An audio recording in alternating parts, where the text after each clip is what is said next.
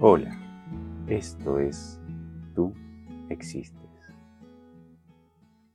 Es poco común encontrar una persona diciendo te comprendo.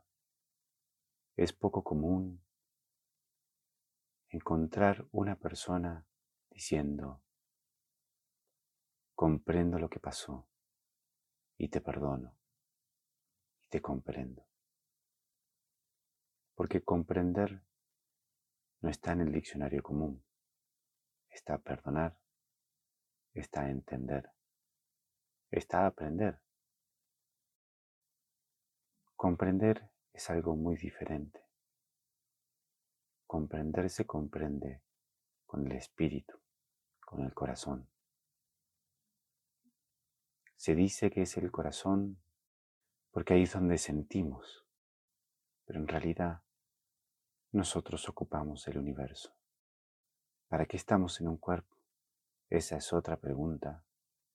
Hoy hablamos de comprender. Comprender te lleva a entenderlo todo.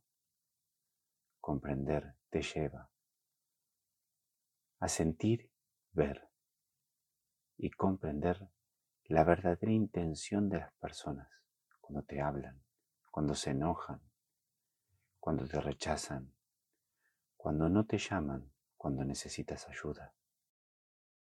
Para comprender, solo tienes que hacer una cosa. Tienes que ser el bien, tienes que amar.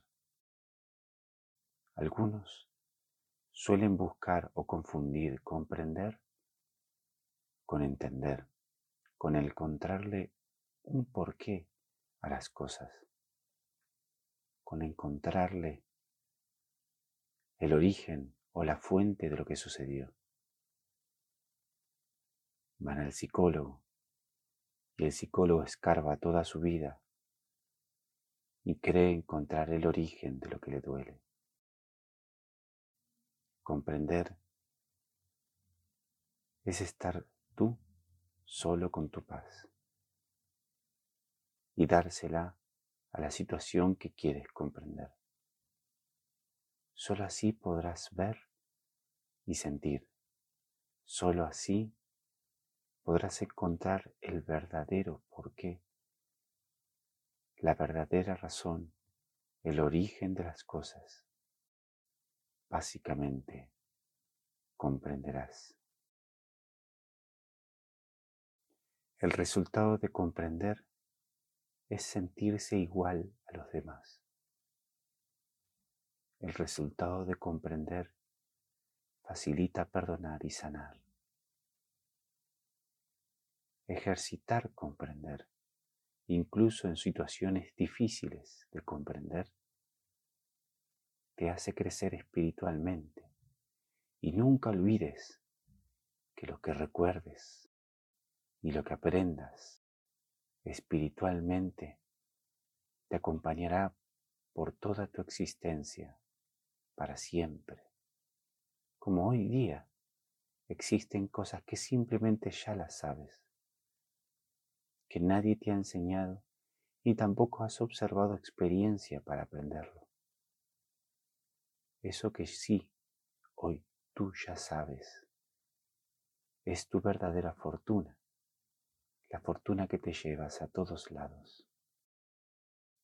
Ten fe, siempre ten fe. Ten fe en ti, ten confianza en ti. Ten confianza que tus errores y tus equivocaciones, si tienes la verdadera intención de crecer espiritualmente, se convertirán en aciertos y en nuevos escalones de tu llegada a tu deseo más grande, que es crecer espiritualmente. Confío en ti.